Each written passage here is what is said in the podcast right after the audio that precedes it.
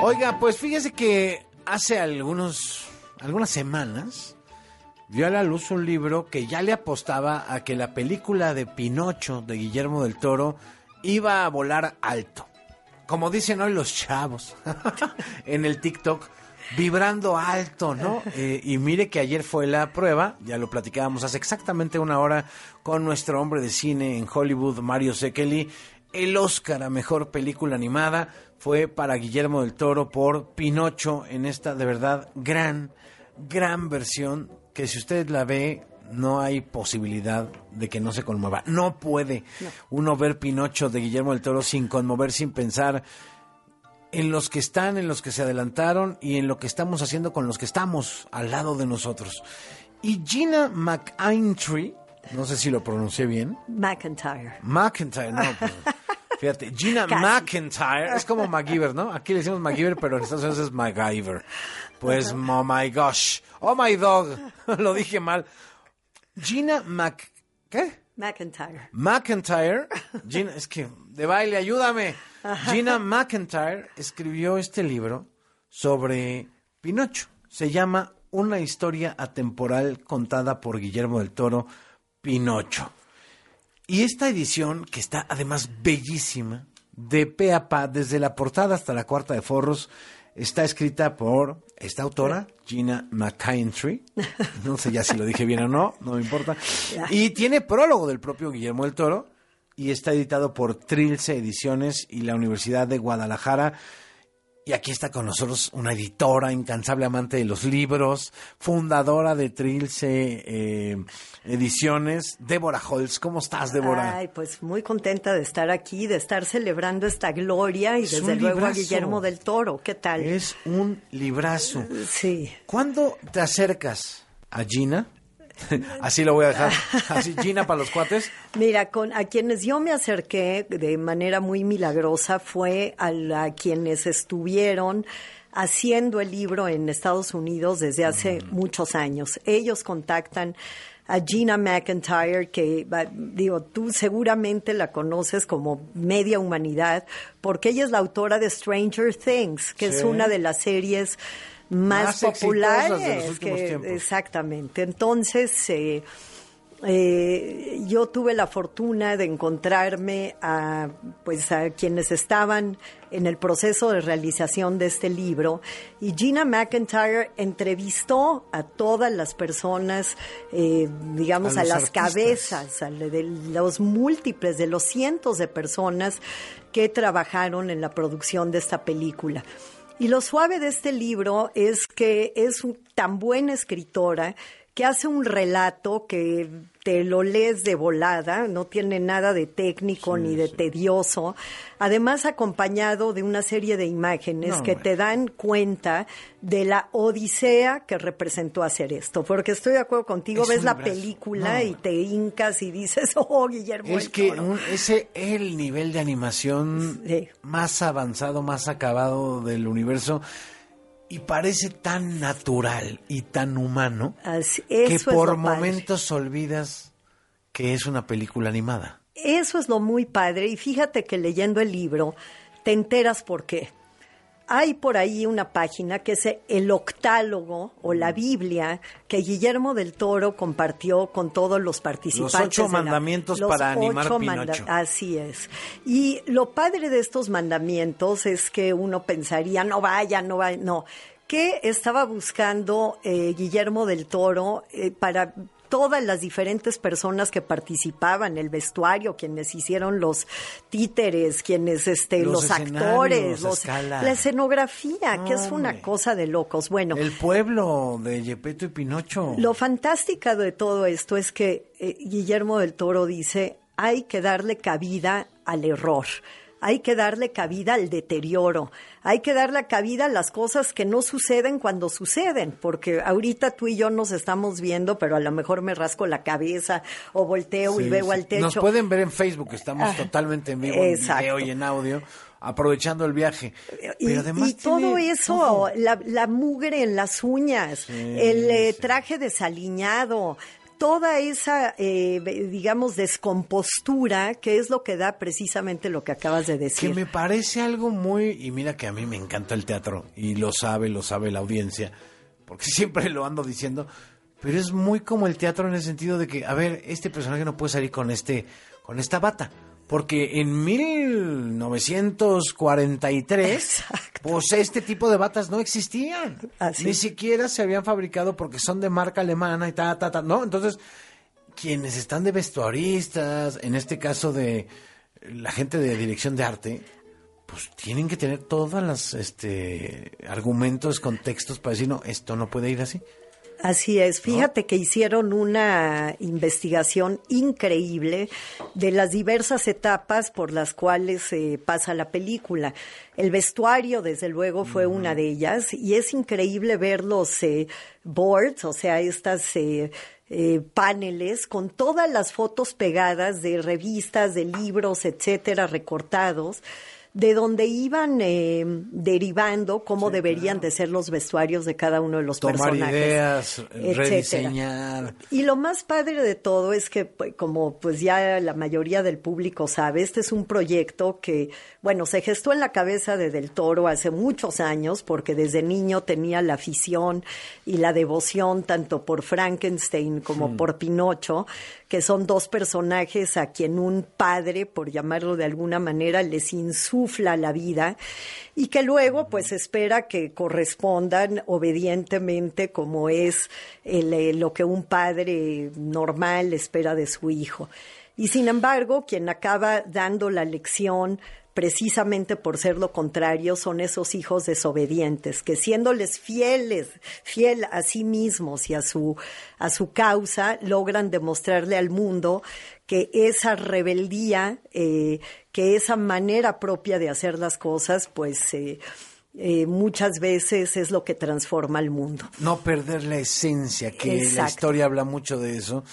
Eh, sin dejar de escuchar al otro o a la otra, ¿no? O al otro, como decimos en este programa. Eh, porque la otredad es súper importante para este desarrollo de la personalidad de Pinocho, ¿no?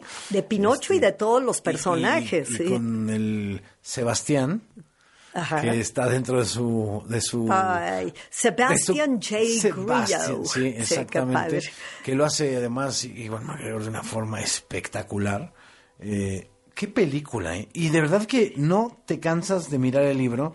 Tiene unas imágenes de los talleres, de las miniaturas, de los storyboards, de los prediseños de los personajes. Bueno, tiene hasta la figurilla que le hizo un, un artista eh, constructor de, de, estas piezas de personajes, a Guillermo del Toro, que está increíble, así casi como en obra, obra negra. Así es. Pero está padrísimo todo, todo, o sea, lo del circo, no, bueno, está increíble. ¿Y sabes qué es lo suave para todos los fans? Tú, tú ves la película y sabes que está increíble, pero no tienes idea por qué. Cuando tienes el chance de ver este libro, de leer eh, el texto de, Gina M, le vamos a decir. No, ya dilo bien, dilo bien. Y de, y de poder apreciar la transformación desde las primeras ilustraciones hasta las últimas, cómo se fueron definiendo los personajes. Uno, por ejemplo, que me, que me encanta es el caso de Volpe, el maldito de la historia.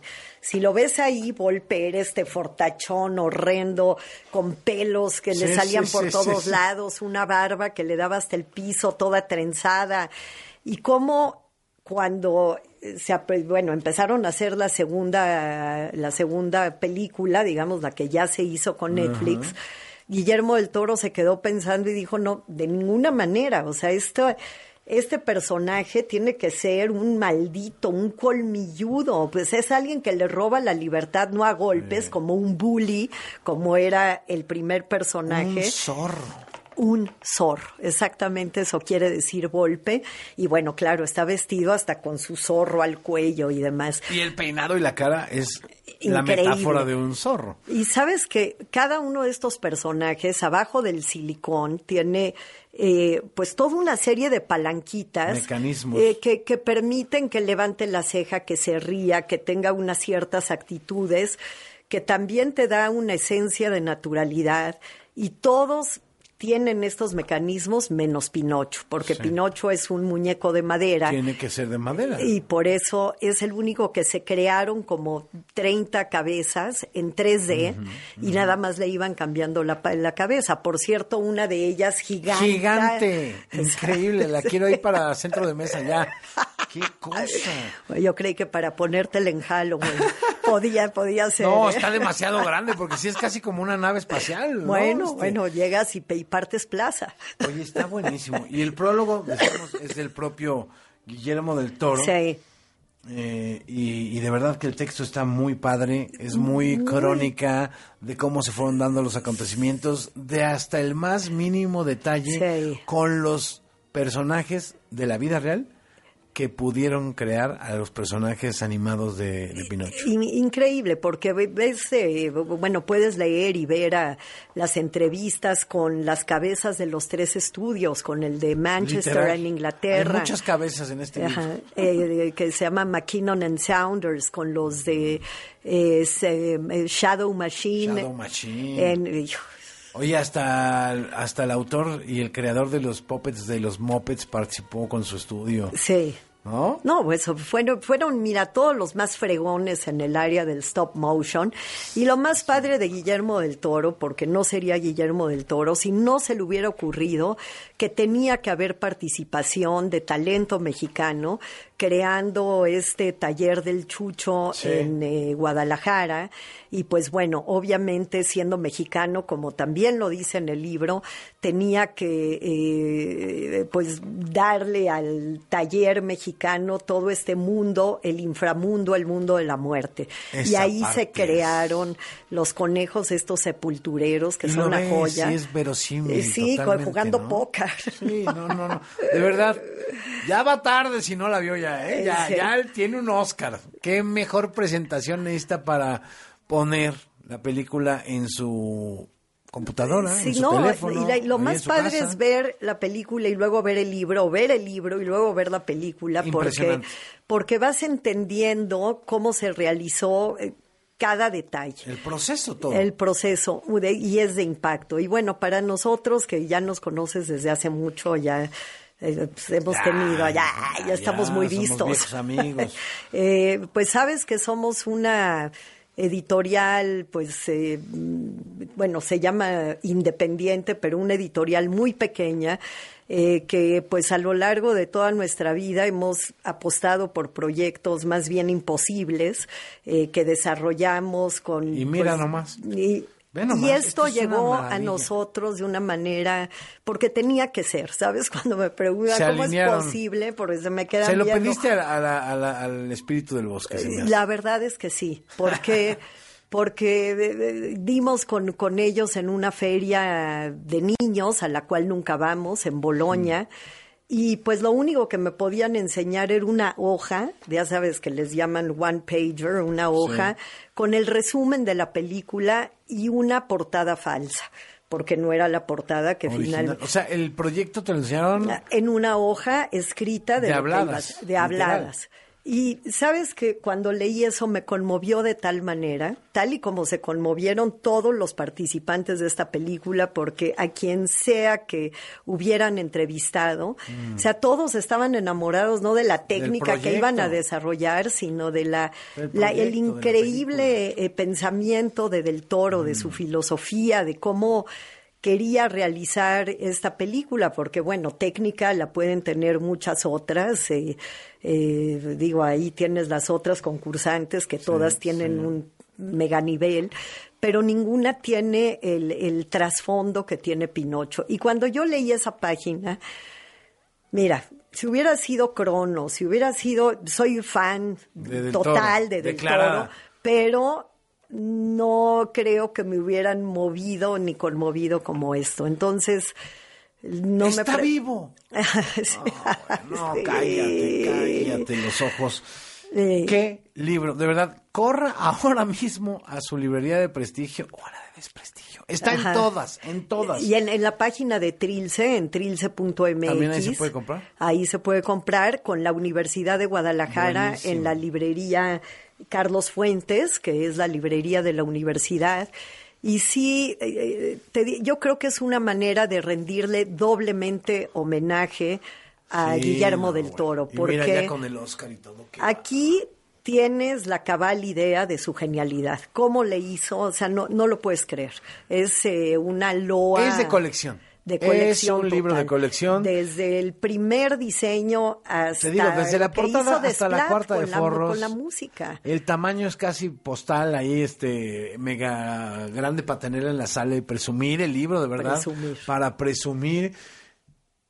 Qué bárbaro. ¿Eh? Qué edición Bárbara, Bárbara, Bárbara, Bárbara, de verdad, Débora Holz, gracias por compartir. No, al contrario, qué padre estar ¿eh? aquí contigo y, que maravilloso. y sobre todo poder ser portavoz de, de, de, esta maravilla que nos ha regalado Guillermo del Toro. Creo que sí es una eh, casi obligación para pues, los mexicanos que amamos el cine y que estamos orgullosísimos de tener a este Mira, más que nada es un pensador, este es un tipo eh, que les digo, no es la técnica, no es que nadie pueda hacer eso, es lo que hay detrás de estos personajes, lo que conmovió y subió al ruedo a los máximos especialistas en el tema, desde el codirector hasta quien decidió la paleta de colores, porque te vas enterando todo tiene un porqué, no hay algo que no sea así, con este espacio que dice Guillermo el Toro para lo inesperado y para el error. Ah, para el error, Para que salga natural. Sí, pues fíjate que Spazzatura fue precisamente cuando, cuando hicieron ese vestuario todo desaliñado, fuera de... Mm. Se dieron cuenta y dijeron, eso es así tiene que ser la película, como esta, eh, por ejemplo, la iglesia. Bueno, yo te, ya te puedo hablar horas de, la... Bueno, ya. Compre el libro, de verdad, de verdad. Vale muchísimo la pena publicado por Trilce, por la UDG y esta editora que le gustan las imposibles, Débora Holz, fundadora de Trilce. Gracias por estar aquí con nosotros. qué padre. Muchísimas, muchísimas gracias y un placer como siempre, Enrique.